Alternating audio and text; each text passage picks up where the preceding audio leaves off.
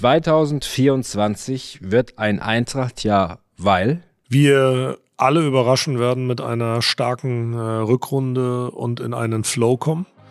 Und deswegen, weil die Akropolis in Rot und Schwarz leuchten wird.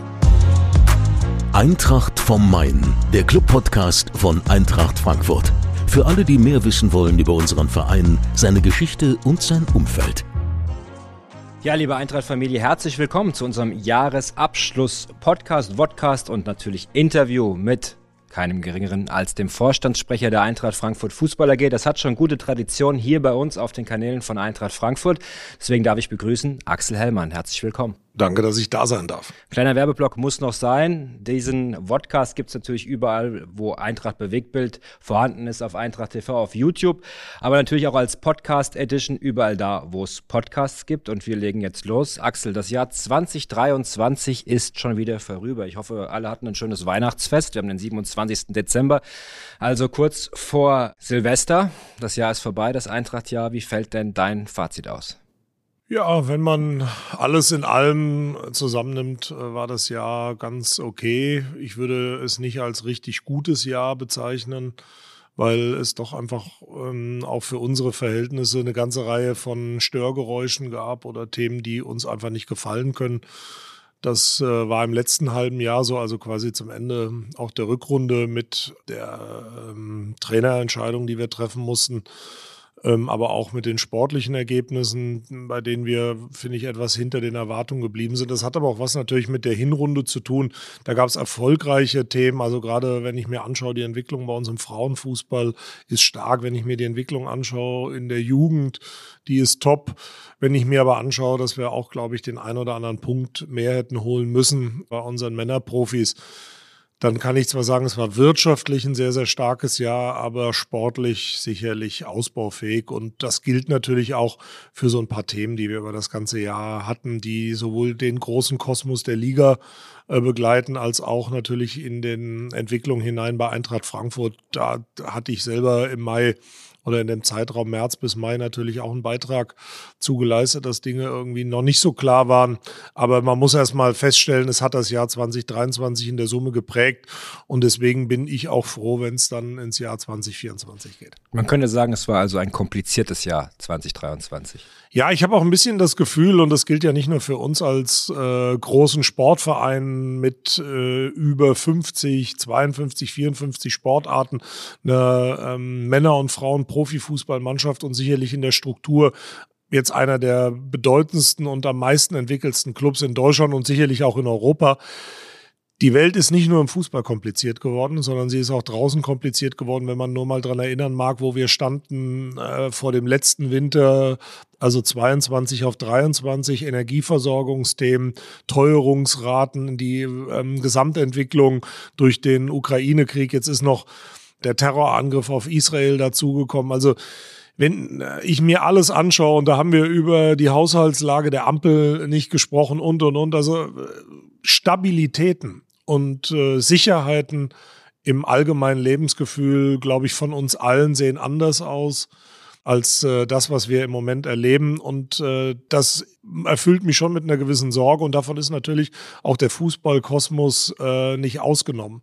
Und deswegen muss auch unser Bemühen sein, als Club, als Eintracht Frankfurt, Stabilitäten zu schaff, äh, schaffen, wirtschaftlich solide zu arbeiten um auch die Erwartungen der Menschen und auch dieses Gefühl, das Eintracht Frankfurt immer vermittelt, dass wir ähm, ein Magnet sind, dass wir ein Anziehungspunkt sind, dass bei uns Sporttreibende wie Fans eine aktive Heimat haben, dass wir genau diesen Punkt immer im Blick behalten und nicht aus den Augen verlieren.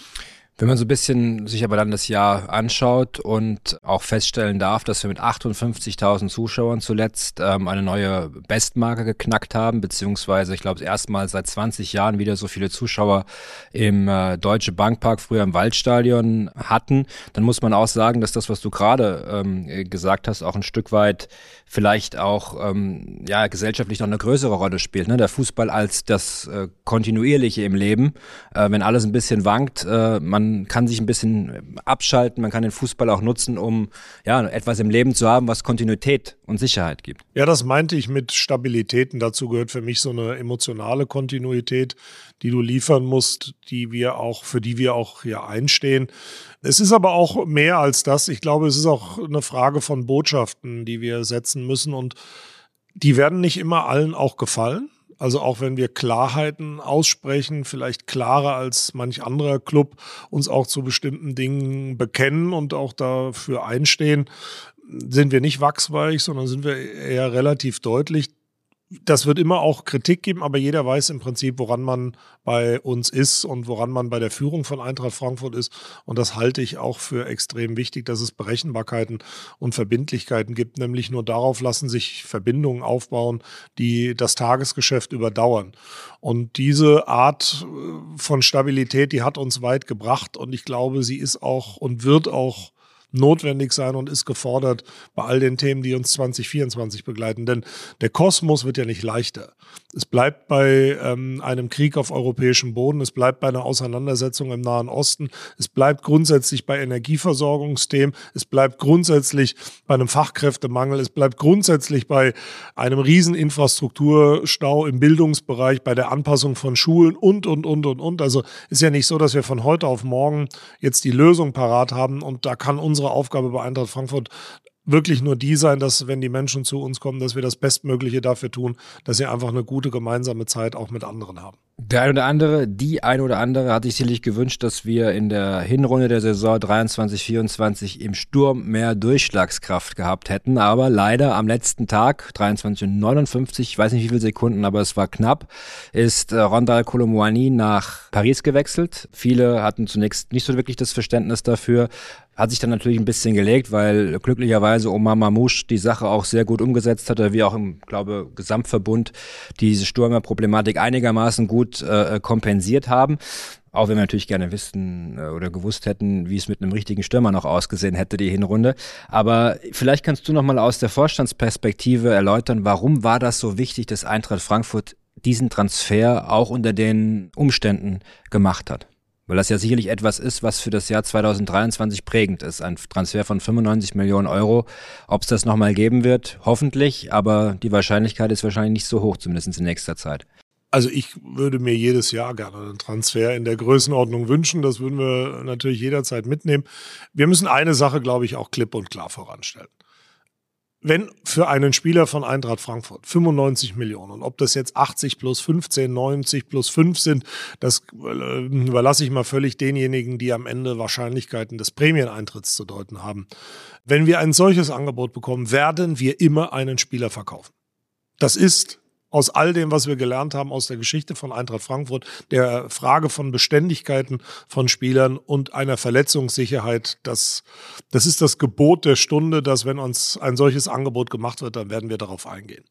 Die Besonderheit hier lag aber daran, dass wir kein Replacement, also keinen Ersatz für den Spieler finden konnten. Wir hätten es gerne den ganzen Sommer über gemacht oder versucht und hatten ja auch Spieler an der Hand.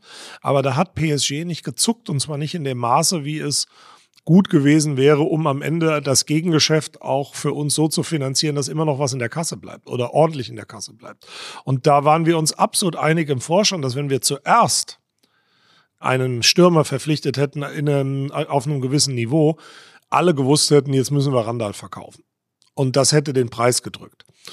Und auf der anderen Seite konnten wir nicht natürlich früher zu einem schlechteren Preis verkaufen, weil wir wussten, naja, ist doch vollkommen klar, alle wissen, dass wir trotzdem 60, 65, 70 Millionen in der Kasse haben. Der Preis für den Ersatz wäre ähnlich hoch gewesen und im Saldo wären dann vielleicht nur 30 Millionen bei uns in der Kasse geblieben. Oder 35. Das kann es natürlich nicht sein. Wenn du einen solchen Ausnahmespieler in deinen Reihen hast, sind wir in der Pflicht, ihn dann auch, wenn er begehrt ist, in Wert zu setzen. Deswegen das haben wir so getan, werden wir immer so äh, tun, dass es diese Dramaturgie bis 22.59 Uhr am 1. September genommen hat, wie sich das abgespielt hat im Detail, ist filmreif, ist jetzt auch schon öfter in der Öffentlichkeit erzählt worden, will ich auch gar nicht mehr langweilen. Aber die Tatsache, und das ist, glaube ich, die Grundvoraussetzung, dass wenn wir uns, wenn man sich im Vorstand so vertraut wie wir, dann können in Windeseile diese Rädchen ineinander greifen. Ich muss auch nochmal Danke sagen an den Hauptausschuss, der uns auch eine Carte Blanche gegeben hat, gesagt hat, ihr wisst, was zu tun ist, schaltet uns ein, wenn ihr die Genehmigung braucht, aber guckt zu, dass ihr das auf der Zielgeraden noch hinbekommt. Wenn wir das nicht geschafft hätten, alle vier Vorstände waren an unterschiedlichen Orten. Der eine war im Flieger gerade zurück von der Auslosung in Monte Carlo, der andere saß schon auf seinem Sofa äh, in Erwartung seines Geburtstags am nächsten Tag der dritte im Proficamp mit seinen Sportkollegen und ich war abends was essen. Also all das irgendwie zusammenzufügen, um am Ende so einen großen Transfer zu machen, ist sicherlich einmalig. Beim nächsten Mal würde ich mir wünschen, dass wir mehr Zeit haben und auch noch die Gelegenheit haben für Ersatz. Aber es wird dazu keine Alternative geben. Wir werden diese Transfers, wenn sie uns angeboten werden, immer machen. Jetzt gehen wir mal zurück auf den 2. September und ähm, wir hätten damals gesagt, okay, räumt alles weg, es gibt ein entsprechendes Medienecho, was geteilt war zu dem Zeitpunkt, ebenso wie auch die Resonanz der Fans, die gesagt haben, auf der einen Seite, wie könnt ihr nur? Und auf der anderen Seite, naja, 95 Millionen, da gab es keine andere Wahl. Und dann hätte jemand gesagt, ja, ihr hättet aber, ihr habt am 27.12.2023 24 Punkte auf dem Konto. Wie hättest du damals geantwortet oder was hättest du damals dazu gesagt? Ich hätte gesagt, das ist eine gute, ordentliche äh, Hinrunde, die wir gespielt haben. Man darf ja nicht vergessen, es ist ja noch ein Spiel. Äh, wir sind ja, haben ja 16 Spieltage hinter uns. Also ähm, da gibt's also auch noch was zu holen. Da wäre ich sehr zufrieden gewesen. Allerdings, und das muss man auch sagen, äh, das Ausscheiden im Pokal tut sehr weh. In Saarbrücken, das hätte nicht passieren dürfen unter keinen Umständen, mit keiner Mannschaft zu keiner Zeit. Und ich bin auch nicht zufrieden und ich glaube, das ist auch die Sicht des Sports, wie unsere Gruppenphase in der Conference League lief. Wir haben eigentlich nur ein überzeugendes Spiel gemacht von sechs. Das kann uns nicht zufriedenstellen. Das ist auch nicht unser Anspruch und äh, auch nicht in der Gruppe, äh, in der wir waren. Und äh, deswegen äh, sage ich, die äh, Hinrunde hat in der Summe noch eine Menge, hätte noch eine Menge Luft nach oben gehabt an der einen oder anderen Stelle, aber es ist auch erklärbar.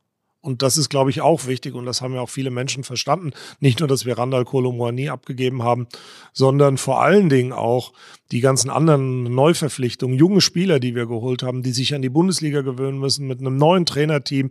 All das sind Themen, die gehen nicht von heute auf morgen. Das gibt es nirgendwo. Und wenn wir unseren Spielstil verändern wollen, wenn wir auch, das war ja auch der Grund, warum wir keine Zukunft in der Zusammenarbeit mit Oliver Glasner gesehen haben, weil wir verstanden haben, dass wir junge Spieler weiterentwickeln müssen und nicht in das Regal der fertigen Spieler gehen können, die wir uns einfach nicht leisten können auf dem gehobenen Niveau, sondern dass wir eben veredeln müssen dass wir Spieler besser machen müssen, dass wir junge Spieler holen müssen. Wenn das uns alles so bewegt hat und auch richtig entschieden worden ist, wie ich finde, dann kann die Erwartungshaltung auch nicht sein, dass wir mit 32 Punkten äh, durch die Liga fegen und alles wegschießen. Ähm, aber, und damit will ich auch gar keine Schwalben fliegen, im Pokal in Saarbrücken darfst du auf keinen Fall ausscheiden. Punkt. Wenn wir uns anschauen, wie die Hinrunde lief und äh, welche Spieler da auch so ein bisschen überrascht haben, war zuletzt Elias Baum ein Spieler, der äh, große Freude bereitet. Ich glaube in Aberdeen äh, Lichtblick definitiv auf der rechten Seite, in äh, Leverkusen auch reingekommen, auch seine Sache ordentlich gemacht. Es gibt ja viele, die sagen, Eintracht Frankfurt, da fehlt mir manchmal so ein bisschen die Identität, weil wir natürlich nicht mehr so viele Spieler haben wie Sebastian Rode und so weiter, die jetzt nachkommen. Also wir brauchen sicherlich auch Spieler, die diesen Eintracht Adler äh, mit der Muttermilch aufgesogen haben, wenn man will, so wenn man so will. Und Elias Baum wäre so jemand. Ist das eine große Hoffnung von dir, dass wir mit ihm und auch vielleicht dem einen oder anderen aus der Jugend jetzt wieder auch so ein bisschen äh, Identitätsstiftendes bekommen? Ich glaube ja. Ich glaube, dass wir die Früchte der Veränderungen, die wir im NLZ vorgenommen haben, und das sieht man ja auch an der Entwicklung der jeweiligen Mannschaften, U17, U19, U21, äh, wo die stehen, dass wir ein anderes Reservoir haben, eine andere Anzahl von talentierten Spielern als noch vor vier, fünf Jahren. Und man muss immer wissen, dass das erst mit einer gewissen Zeitverzögerung dann quasi nach oben sich durchentwickelt. Die andere Seite der Medaille ist aber, wir sind natürlich auch als Team mit anderen Ansprüchen unterwegs und der Kader, den wir jetzt bestücken müssen, muss die Chance haben, sich für das europäische Geschäft qualifizieren zu können. Das heißt, es ist auch nicht so, dass wir einfach mal sagen, wir schieben irgendwie unsere Spieler von unten durch, sondern wir müssen irgendwie auch gucken, dass es unserem Leistungsanspruch vom Tag eins an entspricht, weil die Bundesliga gibt ja nicht ein halbes, dreiviertel Jahr, um am Ende vier, fünf Talente aus der eigenen Jugend einzubauen. Dann steckst du plötzlich wirklich im Abstiegskampf. Und dann wirst du auch sehen, werden diese jungen Spieler unter einem Druck stehen, der ihnen eine optimale Entwicklung gar nicht erlaubt. Es kommt also auf die Mischung an und da ist natürlich mit Elias Baum jemand dabei, der hervorragend äh, in die Mannschaft passt. Ich bin mir sicher, dass der seinen Weg gehen wird, aber auch da, liebe Leute, Geduld. Der ist frisch auf dem Parkett der ist gut, der ist unbekümmert, der hat schon immer seinen Stiefel gespielt in allen Mannschaften und immer haben mir die Trainer gesagt, ja, aber das kannst du, wenn du eine Mannschaft höher spielst, nicht mehr machen, in der U17 nicht mehr. Dann haben sie gesagt, in der U19, das kannst du auch nicht mehr so spielen und in der U21, ja, das konntest du jetzt noch in der 19 so machen, aber in der U21 äh, musst du dich da auch ein bisschen anders anpassen. Nein, genau diese Art von seiner Frische, auch mal was Freches, das tut uns gut und ich wünsche mir, er bewahrt sich das, weil dann wird sein Weg auch in der Bundesliga weit führen. Unsere U21 spielt Regionalliga. Ähm, du hast auch das ein oder andere Spiel gesehen. Äh, wie ist dein Eindruck? Wie gefallen dir die Jungs? Gut. Ist eine super Mannschaft, finde ich, auch vom Fußballerischen her. Ähm, natürlich auch da, wir haben dasselbe Thema. Viele junge Kerle wollen wir ja auch noch weiter forcieren. Aber ich habe immer das Gefühl, wir wollen auch schwierige Situationen spielerisch lösen von hinten raus. Das gefällt mir extrem gut. Das ist also eine Handschrift in der Art und Weise, wie wir Fußball spielen, zu erkennen. Und dafür, dass wir Aufsteiger sind, haben wir eine sehr, sehr wirklich gute äh, Hinrunde gespielt sehr, sehr gute Hinrunde trifft auch zu, glaube ich, auf unsere Frauenmannschaft. Wenn man sich anschaut, in der Champions League auch das eine oder andere gute Ergebnis. Ich glaube, gegen Barcelona, das war schon sehr beeindruckend, wie wir da vor allem in der ersten Halbzeit gespielt haben. In der Bundesliga sich auch wieder auf Platz drei geschoben, kurz vor Weihnachten, also auch im Soll. Aber auch infrastrukturell ist einiges passiert. Wie bewertest du aktuell die Entwicklung in diesem Bereich? Wir haben ja einen Mehrjahresplan verabschiedet mit dem ganzen Fusionsprojekt, mit dem ersten FFC war ja nicht der Leitgedanke, wir machen mal ein bisschen Frauenfußball, sondern wir haben eigentlich dazu uns entschieden, in den Gremien zu sagen, wenn wir es machen, wollen wir es sehr langfristig aufbauen. Dazu gehört natürlich immer auch eine Investition in die Mannschaft, in die Spielerin. Es gehört aber auch eine Investition in die Infrastruktur und auch in die Kommunikation. Und das sind drei wichtige äh, Felder, in denen wir sehr erfolgreich uns weiterentwickelt haben. Gerade bei der Infrastruktur, dass wir jetzt am Stadion, an der Wintersporthalle eine Infrastruktur geschaffen haben, die wirklich top ist, auch für nationale Verhältnisse im Frauenfußball und internationale Verhältnisse top ist wir auf der Kommunikationsseite ja gar keine Unterscheidung treffen, ob wir im Männerprofibereich sind oder im Frauenprofibereich, sondern das wird bei uns mit, ne, mit der gleichen Intensität und auch der, dem, dem Erzählen der Geschichten in und um den Sport betrieben. Sehr professionell und ich weiß, dass das unsere Frauen total gut finden, weil sie einfach auch das Gefühl haben, sie werden als eigenständiges Sportelement gesehen und nicht irgendwie so als Anhängsel zum Männerfußball. Und das Dritte ist, du musst natürlich immer wieder in den Kader investieren. Das werden wir auch tun. Wir haben ja auch den ein oder anderen Abgang zu verzeichnen, weil das gehört auch zur Wahrheit. Es gibt mittlerweile einen national und vor allen Dingen internationalen Spielerinnenmarkt. Da gibt es Märkte, die ähnlich wie bei den Männern die Top-Leute ansaugen werden. Und darauf müssen wir uns einstellen. Und deswegen bin ich froh, dass wir so einen überragend großen Unterbau haben. Äh, auch im Frauenfußball und im Mädchenfußball. Also es gibt Stimmen, die sagen, keiner äh, baut das so strukturiert auch von der Jugend in die Spitze des Frauenfußballs auf wie wir. Und das muss auch unser Anspruch sein, wenn wir immer wieder die Perspektive haben wollen, in den nächsten Jahren auch in die Champions League zu kommen. Und Champions League ist natürlich was Besonderes. Eine hohe Durchlässigkeit äh, ist das eine, natürlich aber auch äh, Spielertransfers, die wir vielleicht mal machen müssen. Da gibt es sicherlich auch das eine oder andere im Winter, was passieren könnte. Ist es so, dass wir unsere Mannschaft dann auch perspektivisch noch weiter verstärken müssen, deiner, deiner Meinung nach, dass es noch weiter nach vorne geht? Du musst wissen, in der Bundesliga sind aus meiner Sicht allein aufgrund des Budgets die, ist der erste und der zweite Platz eigentlich belegt. Da kommt es nur darauf an, dass du lauerst, eine Schwäche ausnutzt und dann musst du die direkten Vergleiche halt einfach gewinnen. Das ist schon schwer. Da haben wir ganz gut ausgesehen. Bisschen weh tut das Heimspiel gegen Wolfsburg, ehrlicherweise, wo wir auch gefühlt irgendwie am Drücker waren, ähnlich wie gegen Barcelona. Und dann kommt halt mal die individuelle Qualität um die Ecke geschlichen und äh, ruckzuck hast du dann so ein Spiel verloren. Ich glaube, das ist äh, das, was wir noch, wo wir noch den Schritt ähm, dazu machen oder dazu lernen müssen. Aber Wir müssen halt sehen, wir haben nicht die Budgetmöglichkeiten, die Bayern und Wolfsburg haben im Frauenfußball. Und deswegen müssen wir es über mannschaftliche Geschlossenheit erreichen. Den Frauenfußball mal global gesehen. Es gibt jetzt immer mehr Bundesliga-Clubs, die quasi ähm, in der ersten Liga spielen, also Männer-Bundesligisten, die quasi jetzt auch eine Frauensparte eröffnen. Das ist aktuell äh, weit verbreitet. Haben wir im Prinzip nicht anders gemacht bei der Ablösung des FFC, dann mit der Fusion.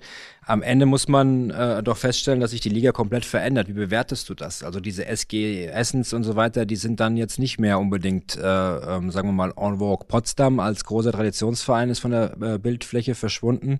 Wie bewertest du diese Situation? Wir diskutieren das sehr intensiv bei unserem Vorstand, auch mit Kati Kiel, aber auch extern mit Expertinnen äh, aus dem Frauenfußball. Wir haben ja bei uns auch im äh, Nachwuchs absolute Expertinnen dazugeholt, die ähm, auch einen bundesweiten Namen haben. Also wir sind da auch, sagen wir mal, so breit aufgestellt, dass wir nicht nur an unsere kleine Welt denken, sondern auch in die, an die gesamte Ligaentwicklung. Ich hatte das schon vor über einem Jahr mal gesagt und auch beim letzten Pokalfinale auf der Bühne, da standen wir vor dem großen Turnier. Ich bin etwas skeptischer, was die Qualität der Frauenbundesliga anbelangt, als andere, die sagen, das hat hat eine super Produktentwicklung genommen und tolle Medienverträge und so. Ja, wir haben eine Fortentwicklung, aber ich finde, wenn wir richtig das Thema entwickeln wollen und die Zielsetzung muss doch sein, dass es ein eigenes funktionierendes Ökosystem ist, das nicht von den Männern abhängig ist, sondern das aus sich selber heraus sich trägt, entwickelt werden kann mit einer eigenen Identität und ich sage das auch mal unter Profi-Gesichtspunkten, nämlich beruflich, denn Frauen eine Erwerbsgrundlage, und zwar nicht nur in Frankfurt, Wolfsburg, Bayern oder Hoffenheim bietet, sondern eben quasi bei allen zwölf Clubs, dann müssen wir das System anders entwickeln. Dazu stelle ich gerade auch noch mal ein paar Gedanken an, bin auch im Austausch mit dem DFB, mache das auch zusammen mit Katja Kraus über Fußball kann mehr, dass wir uns überlegen, welche Impulse kann man setzen, damit der Frauenfußball sich schneller und besser auf ein wirkliches professionelles, eigenständiges Niveau entwickelt. Denn das ist aktuell nicht der Fall. Der Frauenfußball hängt zu 100 Prozent, zu 100 Prozent noch überall bei allen Clubs von der Entwicklung des Männerfußballs ab. Und das darf nicht sein. Wir müssen Anstrengungen darauf verwenden, daraus tatsächlich ein eigenes funktionierendes System zu machen. Aktuell also das, ähm, ja, sagen wir mal, um eine Zuschussgeschäft, wie man so will. Das soll sich verändern. Du hattest gerade von unserer kleinen Welt gesprochen. Unsere kleine Eintrachtwelt. Die hätte für dich viel größer sein können, wenn wir ein bisschen persönlich zu dir kommen und zu deinem Jahr. Äh, es hätte die große DFL-Welt sein können. Du hast dich aber für Eintracht Frankfurt entschieden im Mai. Kurz danach sind wir ins Pokalfinale eingezogen. Davor gab es eine kleine sportliche Durststrecke. Du hast das für ihn selbst so ein bisschen in eine Kausalität gelegt. Also grundsätzlich im Mai die gute Nachricht, Axel Hemmern bleibt bei Eintracht Frankfurt. Was hat dich denn dazu bewogen, in der, in Anführungsstrichen, kleinen Welt zu bleiben? Ich habe ja damals auf der Pressekonferenz auch gesagt, ich brauche kann völlig außen vor lassen, wo emotionale Verortungen herrühren und habe auch damals gesagt, man muss jetzt nicht irgendwie das, ich muss nicht das Wappen küssen, damit alle wissen, in welchem Verein ich mich emotional einfach verbunden fühle. Lassen wir das mal weg. Es gab damals auch Richtungsfragen bei Eintracht Frankfurt, die waren nicht abschließend geklärt. Ähm, auch in der Frage, wie wir weiter das Verhältnis zwischen Tradition und äh, Wirtschaftlichkeit austarieren.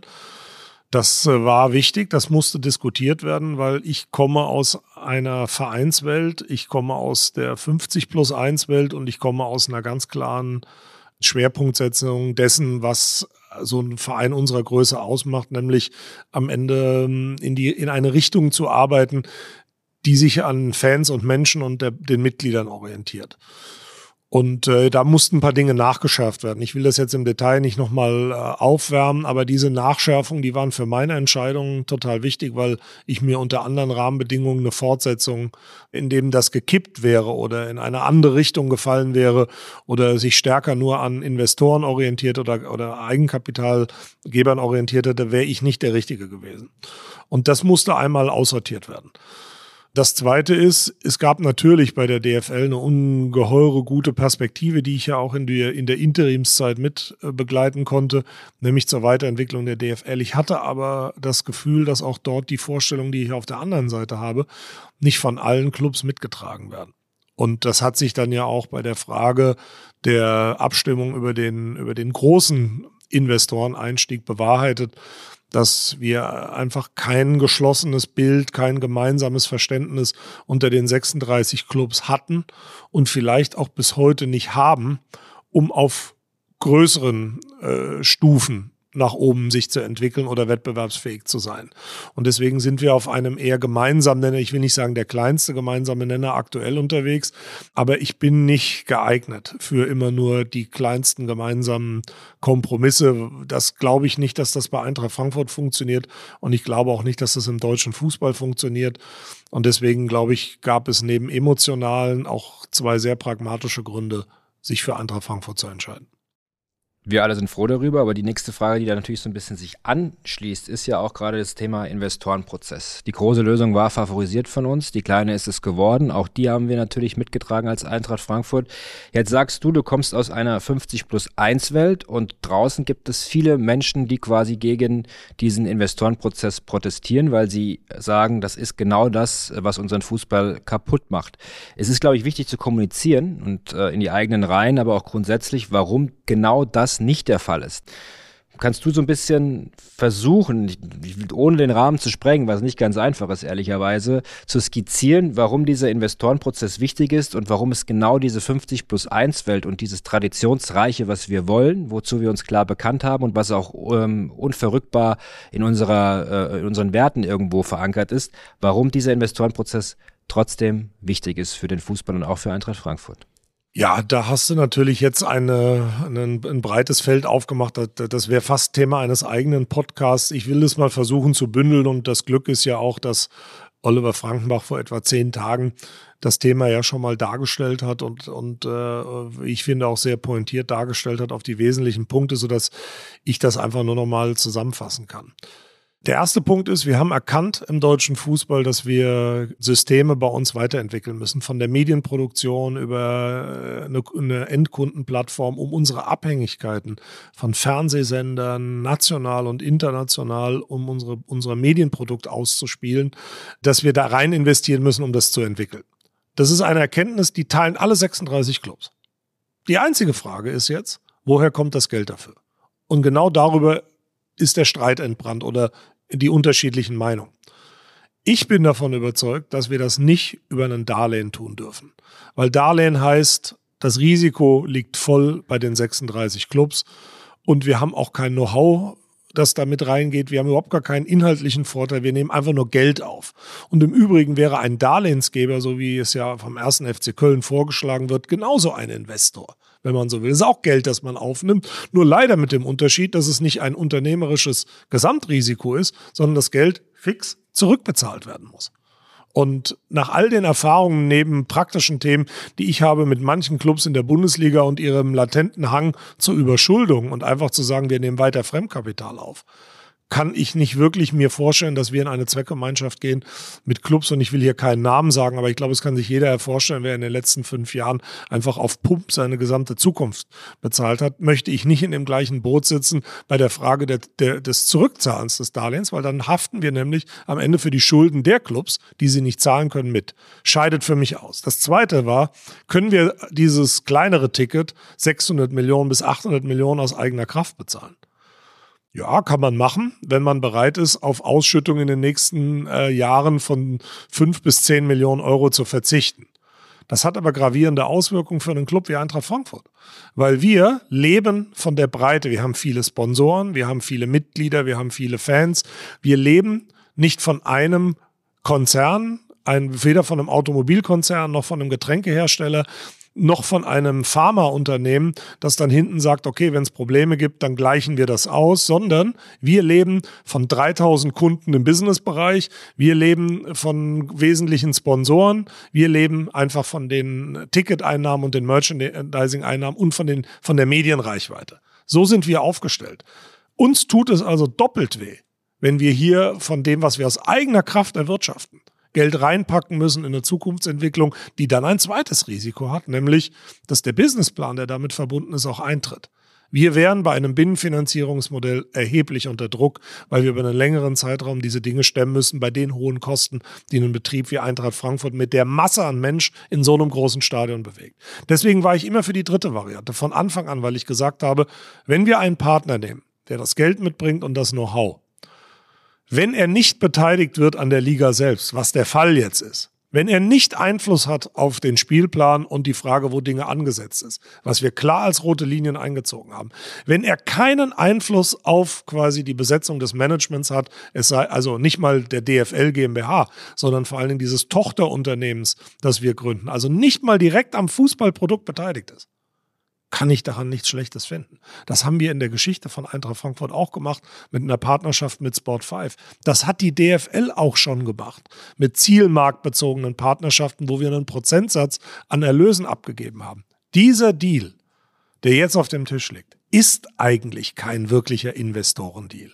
sondern es ist über 20 Jahre das zur Verfügung stellen von Geld, wofür es später eine Art Provision gibt im Gewand einer Beteiligung an einer Tochtergesellschaft. Und ich verstehe natürlich, dass draußen gewisse Kreise, das haben ja auch bestimmte Vereine so gespielt, das so darstellen, als ob das der, die Gefährdung des Gesamtprodukts ist und am Ende irgendwie plötzlich Einfluss genommen wird und wir Spiele in Saudi-Arabien haben werden. Das könnte die Liga entscheiden mit oder ohne Investor. Und das Namensrecht, das viele fordern, auch sind wir wieder beim ersten FC Köln. Die sagen ja, dann verkauft halt das Namensrecht. Ich möchte mal sehen, wie dieser Vorschlag angekommen wäre, wenn wir die, dass die, wenn das die Pampers Bundesliga gewesen wäre. Also jetzt nur mal als Beispiel. Also wir müssen schon die Kirche im Dorf lassen.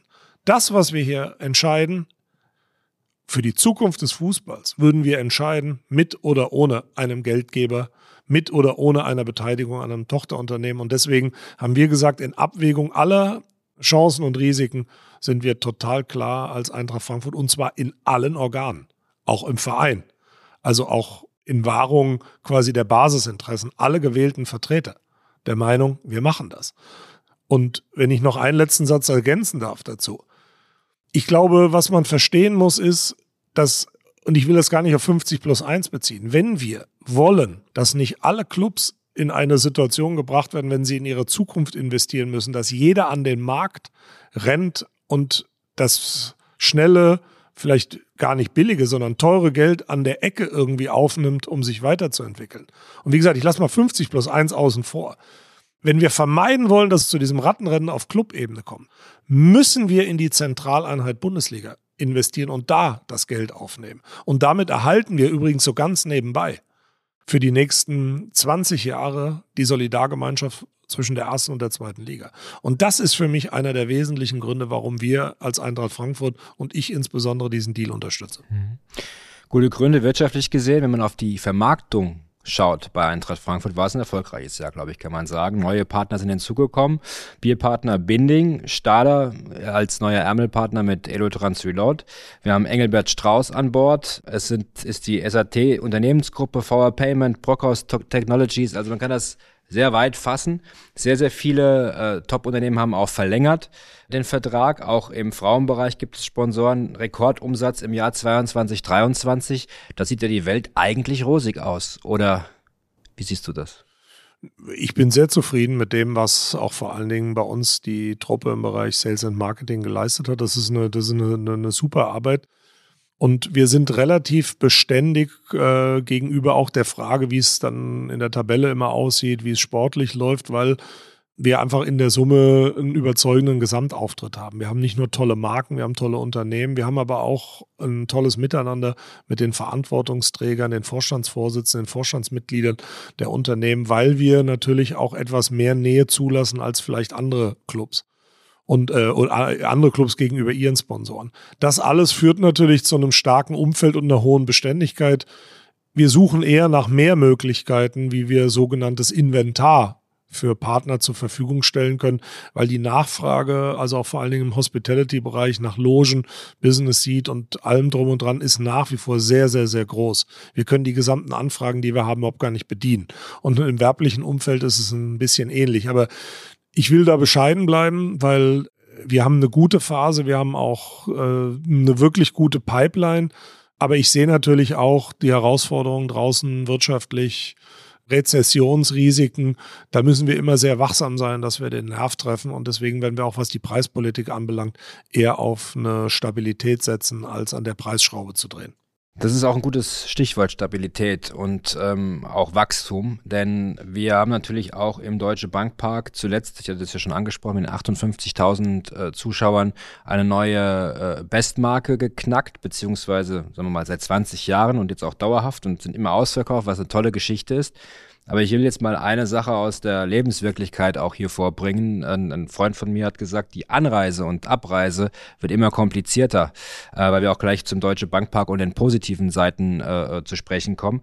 Das ist aber schon auch eine Herausforderung, jetzt infrastrukturell diesen Weg mitzugehen. Ne? Also ich glaube, der eine oder andere Fan sagt, ja, es ist ein super Erlebnis. Äh, diese 58.000 stimmungstechnisch äh, Wahnsinn. Die Nordwestkurve äh, eine brutale äh, Entwicklung, auch mit dem Stehplatzbereich. Aber natürlich hat das auch die Situation nach sich gezogen, zuletzt, dass es in der An- und Abreise so das ein oder andere Thema gab. Wie, wie, wie siehst du das? Das Verkehrskonzept in und um äh, den Deutsche Bankpark war schon zu Zeiten des Frankfurter Waldstadions eine Herausforderung. Das ist es jetzt auch. Ähm, ich hatte immer die Hoffnung, dass durch Ausbaumöglichkeiten am Gleisdreieck ähm, wir die Taktung ähm, der S-Bahn erhöhen können und äh, ÖPNV-mäßig noch dazu gewinnen. Das ist aber schwer, das habe ich auch mittlerweile begriffen. Das gleiche gilt für alle anderen ÖPNV-Themen. Wir haben natürlich noch ein paar Sonderthemen, ja, die seit einiger Zeit uns bedrücken. Die Isenburger Schneise, die Einengung der Fahrbahn, die Einschränkung der Parkmöglichkeiten. Wir fordern seit Jahren auf dem Waldparkplatz, äh, dass Parkhäuser gebaut werden, weil das würde mit einer Abflussmöglichkeit über die Autobahn erheblich entzerren. All diese Dinge sind im Rahmen der öffentlich-rechtlichen Machbarkeiten aus verschiedenen Gründen total kompliziert. Wir haben und wollen ein Stadion im Wald wir haben ein paar Einschränkungen dafür in Kauf zu nehmen. Und ich sage, trotz allem ist das verkehrsmäßig noch eins der best, am besten erschlossenen Stadien in Deutschland. Wer von euch mal versucht hat, aus Dortmund rauszukommen, erstmal eine Stunde nach dem Abpfiff darfst du gar nicht rausfahren. Oder hast auch beim ÖPNV enorme Einschränkungen, der weiß, was das bedeutet ja, bei so einem Stadion mit 81.000. Aber ich weiß auch, wenn wir, da, wenn wir zur EM oder nach der EM auf 60.000 hochgehen, ist das auch fürs Erste das Maximum der Gefühle, was mit dem Verkehrskonzept vermittelbar ist. Ich habe auch kein Patentrezept. Meine Empfehlung an alle ist, tatsächlich relativ früh die Möglichkeiten zu nutzen, das Stadion anzureisen. Und vielleicht müssen wir da auch nochmal Möglichkeiten finden, wie wir die Verweildauer im Vorfeld und hinten raus etwas optimieren, damit wir nicht alle diesen Effekt haben, dass auf den Punkt angereist wird und auf den Punkt abgereist wird. Aber ich gebe zu, da bin ich schon eher im Behelfsmodus eine richtig große Lo Lösung für eine optimale Anreise gibt es an dem Standort mit den Möglichkeiten und den Einschränkungen schlichtweg nicht. Wir haben aber auch gemerkt, dass es äh, gut funktioniert bei den NFL-Spielen, die für uns natürlich eine super Gelegenheit waren. Am Ende ähm, hat das auch deswegen, glaube ich, ganz gut geklappt, weil die Menschen natürlich angereist sind und übers Wochenende da waren. Das war kein, war kein Frankfurter Publikum, kein Eintracht-Publikum in diesem naja, und Sinne. es gibt eine andere Kultur. Eine andere Kultur. Die Kultur ist, dass man schon Stunden vorher kommt und, und am Tailgate äh, genau. äh, sich fünf Burger reinpfeift und dann noch ein bisschen Stimmung macht und äh, vier Bier trinkt und so. Also es ist nochmal eine andere Welt genau. als bei uns und deswegen kann man es nicht vergleichen. Genau, weil die Vergleiche gemacht worden sind, spreche ich es an, aber ja. auch natürlich, um auf dieses Thema zu kommen. Das war natürlich auch für Frankfurt eine tolle Werbung, auch im Internationalen. Äh, wir haben ja auch ein paar Reichweiten gemessen und ein bisschen was angeschaut. Da gab es auch einen guten Abstrahleffekt für Eintracht äh, Frankfurt. Wie hast du diese, diese Spiele äh, gesehen, diese zwei NFL-Spiele? Ähm, was hat das für dich für eine Auswirkung auch auf Eintracht Frankfurt? Also, um das auch klar zu sagen, ähm, es waren zwei tolle Events. Ich ja. benutze das mal, weil ja, es genau. ist irgendwie, es ist Sport, Entertainment und es war vom Drumherum beeindruckend. Es gibt eine ganz andere Ereignis- und Erlebniskultur, als wir sie normalerweise haben und auch kennen. Und da kam ich mir vor ein bisschen wie ein, wie äh, ich sag mal, Alice im Wunderland. Ich habe staunend mir angeguckt, wie das zelebriert wird von den Nationalhymnen bis hin zu quasi auch dem gesamten Rahmenprogramm. Und äh, es gibt aber wahnsinnig wahnsinnig viele Themen, die einfach bei uns nicht gehen und bei uns nicht passen. Also es gibt viele, die gesagt haben, ach, ihr müsst doch auch mal so eine Kisscam machen. Auf keinen Fall. Und da habe ich natürlich gesagt, mach einmal eine Kisscam, gibt es ein Five-Konzert biblischen Ausmaßes ja. und dann ist das Thema wieder erledigt. Also das gehört dahin und ich nehme es auch gerne dort mit. Aber aus unserer Sicht, und ich glaube nach unserem Verständnis bei Eintracht Frankfurt, ist Fußball etwas Größeres, eben nicht Event. Es ist äh, nicht ein Entertainment-Thema, sondern ich würde jetzt nicht, auch nicht sagen, so weit darf es auch nicht gehen, dass es um Leben und Tod geht, aber es hat schon was sehr Hochwertiges in der, im emotionalen Gefüge und deswegen darf es auch nicht entwertet werden durch äh, Spielereien. Und wir sind ja sowieso permanent an dieser Grenze zwischen, was können wir machen, um kommerziell erfolgreich mitspielen zu können aus eigener Kraft und was müssen wir machen, um das Produkt so puristisch wie möglich in seiner Form zu lassen. Und da haben wir ja Abgrenzung getroffen, dass wir sagen, was fankulturell passiert, passiert eben fankulturell, da mischt sich der Club nicht ein und ein paar Dinge müssen wir machen, damit wir auch Geld verdienen. Diese Grenze hat bei Eintracht Frankfurt eigentlich in den letzten Jahren immer gut funktioniert und deswegen kann man beide Dinge nicht vergleichen. Das heißt aber nicht, dass wir uns nicht weiter um die NFL bemühen werden, ganz im Gegenteil. Wir wollen auf alle Fälle, dass auch in Zukunft Spiele stattfinden, weil neben der medialen Aufmerksamkeit und ein paar Euro, die es in die Kasse gebracht hat, hat es uns auch eine Wahrnehmung gebracht in der Organisationsfähigkeit von solchen Top-Ereignissen. Keiner, wirklich keiner auf der Welt hat einen Zweifel dran, dass wir jede Form von Top-Endspiel, sportlichem Endspiel oder Konzerten oder irgendwas dergleichen perfekt über die Bühne bringen können. Wir, wir sind ein absolutes Vorzeigestadion in der Welt, dem alle ihre Endspiele und Top-Ereignisse anvertrauen. Und das ist ein Stellenwert, der ist für Eintracht Frankfurt auch in der Nachfolge der Übernahme des Stadions total entscheidend, weil es uns auch sicher, für uns sicherstellen wird, dass wir in Zukunft immer auch auf der Landkarte von Top-Sportereignissen bleiben werden. Du hast angesprochen, Konzerte. Der Konzertsommer war auch gigantisch. Ähm, was war denn dein Lieblingskonzert? Wir hatten im Angebot Beyoncé, Grönemeyer, Depeche Mode, Guns Roses, Harry Styles, The Weeknd. Das ist doch schon beachtlich. Ja, ich bin halt alter Depeche Mode-Fan, deswegen war das mein Highlight. Aber ich habe, glaube ich, bis auf Grönemeyer, da war ich nicht da, alles gesehen. Und es war so unterschiedlich, auch vom Publikum her, dass ich dann immer mir nur verwundert die Augen reibe. Dasselbe Stadion, völlig andere Setups Ganz andere Stimmung, ganz anderes Publikum und trotzdem gehen da Wogen der Energie durch dieses Stadion. Also ich muss schon sagen, wir haben da einfach eine geile Hütte. Dann muss man sagen, 24 wird es dann doch relativ deutschlastig. Ich würde jetzt wetten, wer, welches dein Lieblingskonzert ist. Kann mich jetzt sehr unbeliebt machen bei dir. Roland Kaiser, Peter Maffay oder Rammstein? Sagen wir mal so, ich habe gegenüber allen dreien eine gleiche Offenheit. Eine die gering oder hoch ist? Total hoch, natürlich. Ja, okay, alles ja. klar. Also das heißt, der Roland Kaiser-Fan Axel Hellmann kommt auf seine Kosten. Ich habe mit Roland Kaiser tatsächlich überhaupt nichts am Hut, aber ich habe mir fest vorgenommen, mir das anzuschauen, weil es gibt ja so eine Roland Kaiser-Mania. Ja. Und also ich habe jetzt mal gedacht, gegen wir da überhaupt äh, Leute rein? Und nachdem ich gehört habe, wie das, äh, das geht ab wie Schmitz Katze. Das ist schon fast also, voll, ne? Ja, ja, nee, ich war völlig erstaunt. Brutal. Peter Maffei, da habe ich sehr viele Kartenanfragen bekommen. Ähm, da merkt man auch, die Menschen über 70 arrangieren sich sehr stark auch im Konzertbusiness. Äh, also die haben alle großes Interesse daran. Wird schön, wird interessant und ist äh, seine letzte äh, Tour, beziehungsweise eine, einer seiner letzten Konzerte. Freuen wir uns, dass er auch in Frankfurt ist. Jetzt gehen wir mal so ein bisschen schon in Richtung 2024. Also das Jahr, haben wir ja gesagt, war kompliziert, war schwierig. War einigermaßen erfolgreich, aber es gibt Luft nach oben. Ich glaube, wenn wir das Pokalfinale nochmal uns vor Augen führen, was wir gar nicht groß thematisiert haben, was schlimm genug ist, wenn wir im Finale stehen und in so einem Podcast das einfach so mitschwingt, dann sieht man, da haben wir schon die eine oder andere Chance liegen gelassen. Das ärgert mich persönlich immer noch am allermeisten, dass wir dieses Spiel verloren haben, weil es nicht nötig war. 2024 könnte man in Athen spielen, wenn man sich steigert in diesem Wettbewerb. Man hat die Möglichkeit, äh, in der Bundesliga noch für Furore zu sorgen. Also wir bleiben ja positiv.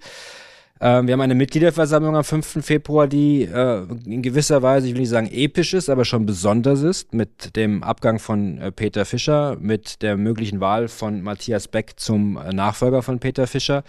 Wir haben im Frauenfußball das ein oder andere Highlight, äh, was wir verzeichnen. Auch da spielen wir in Barcelona. Wir spielen zu Hause gegen äh, Malmö Rosengard. Das heißt, es gibt auch hier wieder Topspiele, die U21, das haben wir alles betont, Konzerte.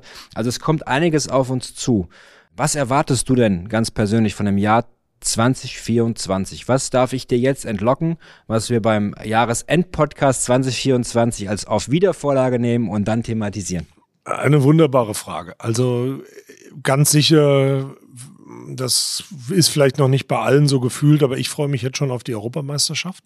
Und da geht es mir gar nicht um die Frage, wie gut schneiden am Ende die Deutschen ab, sondern ich finde ein Fußballturnier in Deutschland mit einer solchen Qualität von Spielern, die kommen werden, ist, wenn man den Sport liebt, also nicht nur sozusagen seinen Verein, äh, liebt, sondern auch in der Summe einfach Spaß an gutem Sport hat, ist ein absolutes Highlight. Und ich werde versuchen, so viele Spiele wie möglich äh, zu sehen, nicht nur die in Frankfurt, sondern auch darüber hinaus. Das ist so ein bisschen mein persönlicher Blick. Was die Eintracht anbelangt, will ich erstmal, bin ich erstmal froh, wenn mein Zeithorizont reicht bis zum Ende der Saison. Du hast angesprochen, nochmal Berlin haben wir leider liegen lassen in Saarbrücken. Athen, Finale Conference League nehme ich nicht in den Mund. Nach der äh, Gruppenphase, die wir gespielt haben, bin ich da etwas zurückhaltend. Da haben wir mit äh, Saint Gilloise erstmal eine, eine, eine wirklich, ein wirkliches Brett fußballerisch. Ist jetzt nicht der Riesenname, aber wenn man sich anguckt, wer da gespielt hat, wer da noch spielt und äh, wo die stehen in der belgischen Liga, dann kann ich nur sagen, da werden wir voll auf der Höhe sein müssen, wenn wir was reißen wollen. Nein, tatsächlich geht mein erster Blick auf den 5. Februar, auf die Mitgliederversammlung. Es gibt auch auf der Mitgliederversammlung jetzt mal neben dem Wahlthema auch, finde ich, die Verpflichtung, auf ein paar Dinge einzugehen, die bei Eintracht Frankfurt äh, bewegend waren, im Guten, aber wie auch im Schlechten. Wir werden ganz sicherlich auch zwei, drei Sätze verlieren müssen zu den Vorfällen in und um das Heimspiel gegen den VfB Stuttgart. Wir werden äh, sicherlich auch, ich werde dort auch was zum Investorenprozess sagen. Und das ist auch der Anspruch, dass die Mitglieder dort auch aus erster Hand Dinge hören und wenn sie Fragen haben, die auch dort stellen können.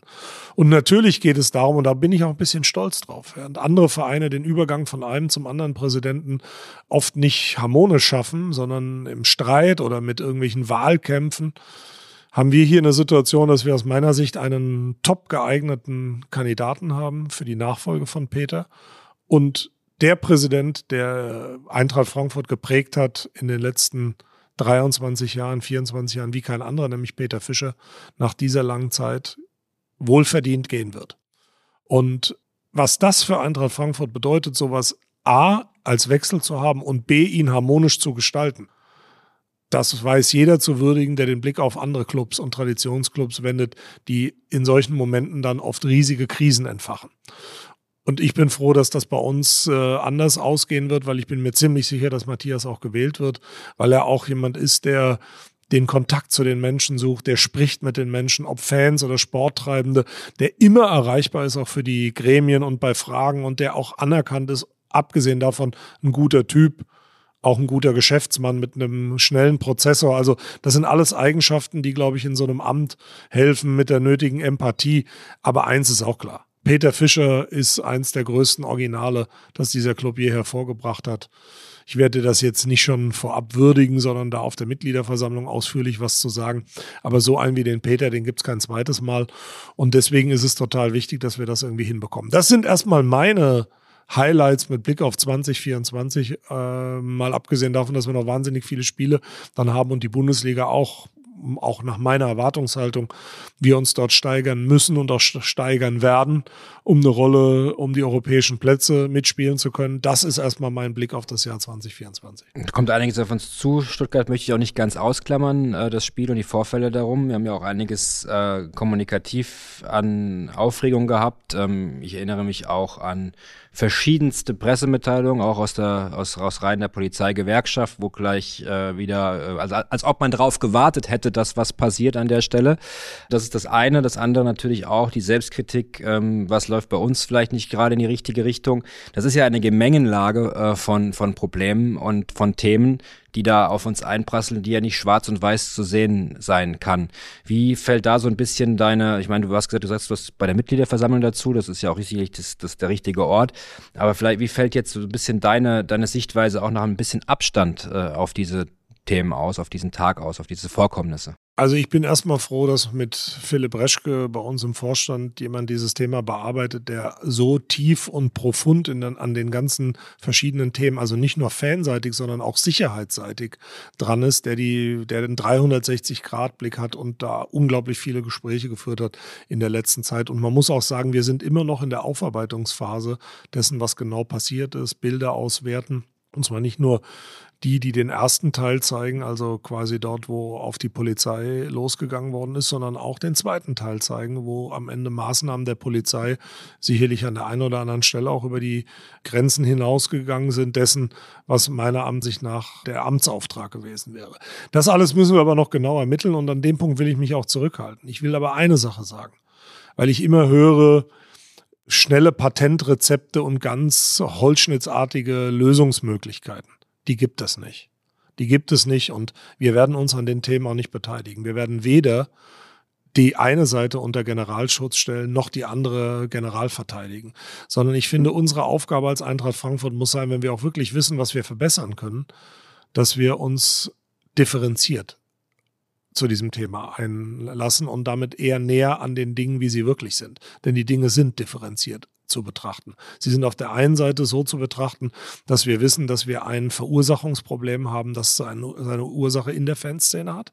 Aber wir wissen auf der anderen Seite auch, dass das, was sich an Wirkung entfaltet hat, möglicherweise in dieser Form nicht hätte passieren dürfen.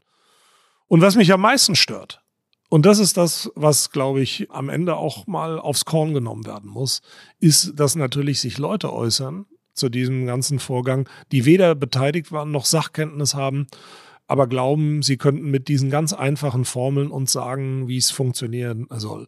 Und da ist natürlich die Gewerkschaft der Polizei bei mir ganz besonders im Fokus ich kann mich an keinen wirklich guten konstruktiven Beitrag in den letzten Jahren äh, aus den Reihen der Polizeigewerkschaft äh, erinnern. Entweder ging es um die Polizeikosten oder es geht um die Frage der einseitigen Betrachtung, was bestimmte Vorfälle zum Gegenstand haben. Und dabei muss man wissen, die Gewerkschaft der Polizei ist nichts anderes als eine Lobbyorganisation. Nichts anderes. Sie haben nur ein einseitiges Interesse. Die sind weder objektiv und deswegen kann man die überhaupt gar nicht zitieren in den Zeitungen, weil die haben einfach nur einen Blick auf das Thema. Und das ist ganz sicher keine objektive Betrachtung. Und das Zweite, was man vielleicht dann noch sagen sollte, wenn es dann so heißt, auch aus dieser Reihe, die Eintracht hat die Kontrolle über das Stadion verloren. Was heißt denn, wir haben die Kontrolle über das Stadion verloren?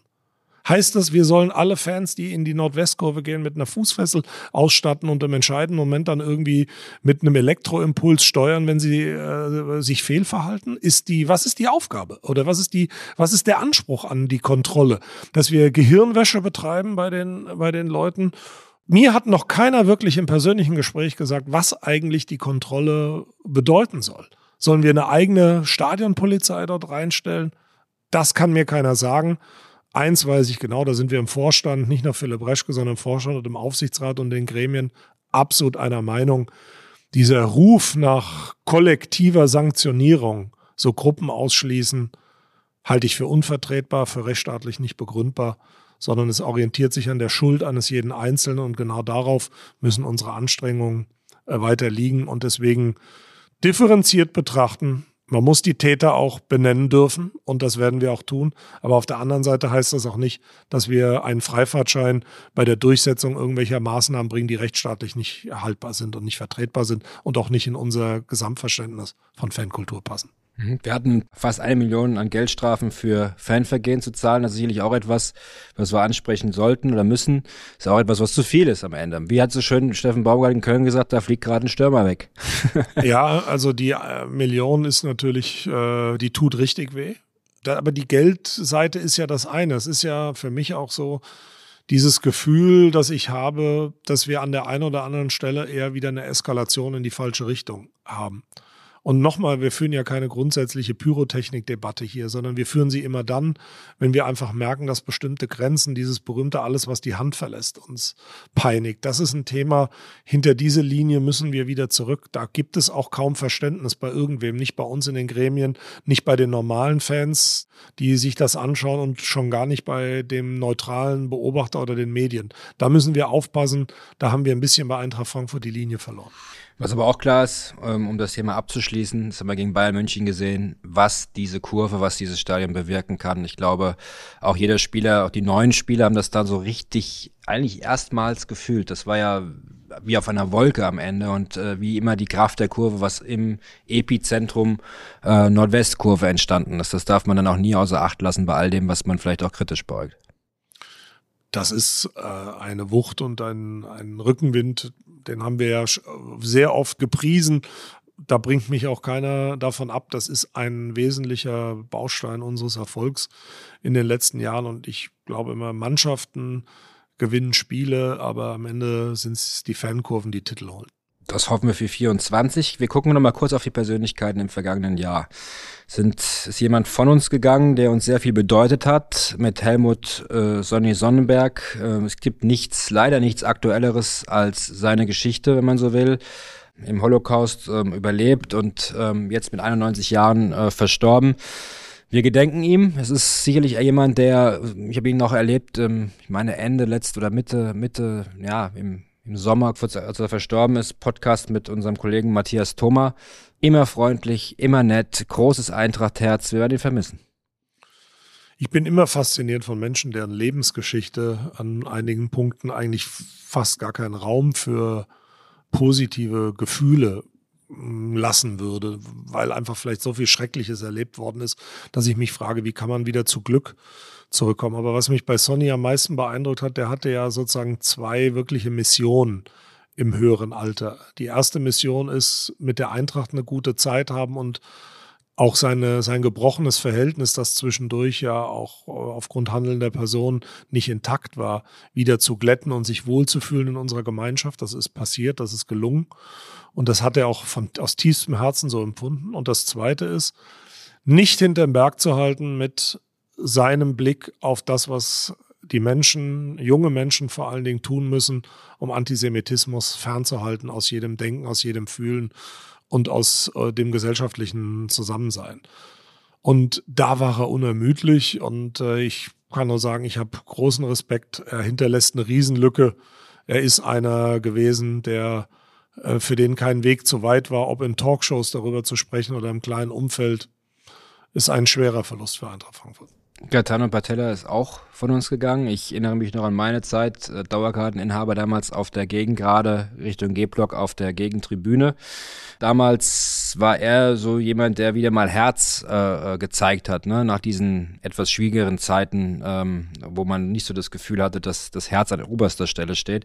Ist auch entsprechend verabschiedet worden, auch von der Kurve. Was hinterlässt er?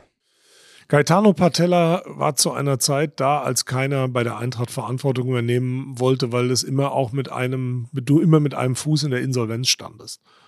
Die Menschen, die genau dafür bereit sind, sind die, die den größten Respekt verdienen. Weil ich kann das beurteilen, ich bin kurz danach gekommen, auch zu einer Zeit, als nicht wirklich die Leute sich drum gerissen haben, bei Eintracht Frankfurt Verantwortung zu übernehmen. Und dann ist der Pool derjenigen, der kommt und sagt, ich mache was, sehr, sehr, sehr klein. Und wenn es erfolgreich läuft, wird dieser Pool, der läuft der Pool über. Und äh, Gaetano war einer, der gekommen ist, als niemand da war und der das ähm, mit Verstand und sehr, sehr viel Herz gemacht hat.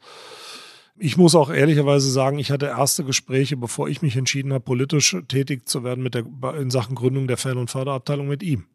Und sein überzeugendes, total authentisches Auftreten gemeinsam damals mit Rolf Heller hat mich dazu bewogen, da überhaupt reinzugehen und meine Zeit für Eintracht Frankfurt fanpolitisch und dann auch später vereinspolitisch zu engagieren. Jemand, um den es ruhiger geworden ist die letzten Jahre, hat sich auch zurückgezogen, hat viele Dinge auch nicht mehr so gesehen oder verstanden und ich glaube, sich auch von dem einen oder anderen nicht ge gewertschätzt gefühlt. Das ist immer die große Gefahr, dass wenn du so eine Position hast und dann rausgehst, manchmal das Gefühl hast, aber eigentlich müsste man mir doch zuhören. Dafür ist der Sport oder der Fußball und die Eintracht einfach zu schnell. Und ich glaube, diese Brücke hat ihm ein Stück weit gefehlt, um auch seinen Frieden mit Eintracht Frankfurt zu finden. Jemand ist 70 geworden, wo ich es gar nicht glauben kann. Friedhelm Funkel. Sieht aus wie das blühende Leben. Sieht aus wie 50. Ja, genau. Wie das blühende Leben. hört, hört aber, wenn ich so sagen darf, schon eher wie ein 70-Jähriger. ja, okay. Auch große Verdienste für Eintracht Frankfurt. Ja, Riesenverdienste auch, und ein Riesentyp. Ja, da, da, da, da, reicht der Podcast nicht aus. Äh, haben wir den eigentlich schon mal gehabt im Podcast? Äh, wir haben schon mal angefragt. Es wird auf jeden Fall nochmal stattfinden. Also ich finde, anlässlich des 70-Jährigen jetzt wir müssen wir das unbedingt Nehmen machen. Wir als Auftrag mit. Friedhelm ist äh, einer der besten Typen, die ich in dem Geschäft je kennengelernt habe. Wir haben eine Vertragsverlängerung gehabt letztes äh, Jahr, beziehungsweise dieses Jahr, wenn man so will, mit Makoto Asebe, jetzt der dienstälteste äh, oder der älteste Fußballspieler überhaupt in der Geschichte von Eintracht Frankfurt. Gewinne ich eine Wette. Es ist wunderbar. Die habe ich schon vor Jahren abgeschlossen, weil ich gesagt habe, Makoto, Peter Fischer wird vor dir aufhören, bevor du deine Karriere bei Eintracht Frankfurt auf dem Platz beendest. Und da liege ich schon weit vorne. Weil der wird einmal noch spielen nach dem 5. Februar zu 100 Prozent. Und wenn er nur im letzten Spiel eingewechselt wird oder wann auch immer, also Makoto wird in jedem Fall länger Fußball gespielt haben werden als Peter Fischer Präsident. Sagen wir mal so, an Makoto Asebe hat es in Saarbrücken nicht gelegen. Ganz sicher, es liegt nie an Makoto. Nein, es liegt nirgendwo. nie an Makoto. Aber er wird hoffentlich immer irgendwie mit uns verbunden bleiben, wenn er denn mal aufhört. Aber vielleicht noch kurz, das interessiert natürlich die Leute, was hast du denn gewonnen als Wetteinsatz? Ehrlicherweise habe ich die Wette mit Makoto gemacht, aber ich, wahrscheinlich kriege ich jetzt irgendwelche japanischen Badeöl. Algen, Badeöl oder Tee. Ja? Okay. Ein letzte Personalie fürs, für, von dem Jahr. Walter Bensemann-Preis für Karl-Heinz Körbel, der stolz wie Oscar war, als er den bekommen hat. Auch eine große Geschichte und eine große Ehre für Karl-Heinz. Ne?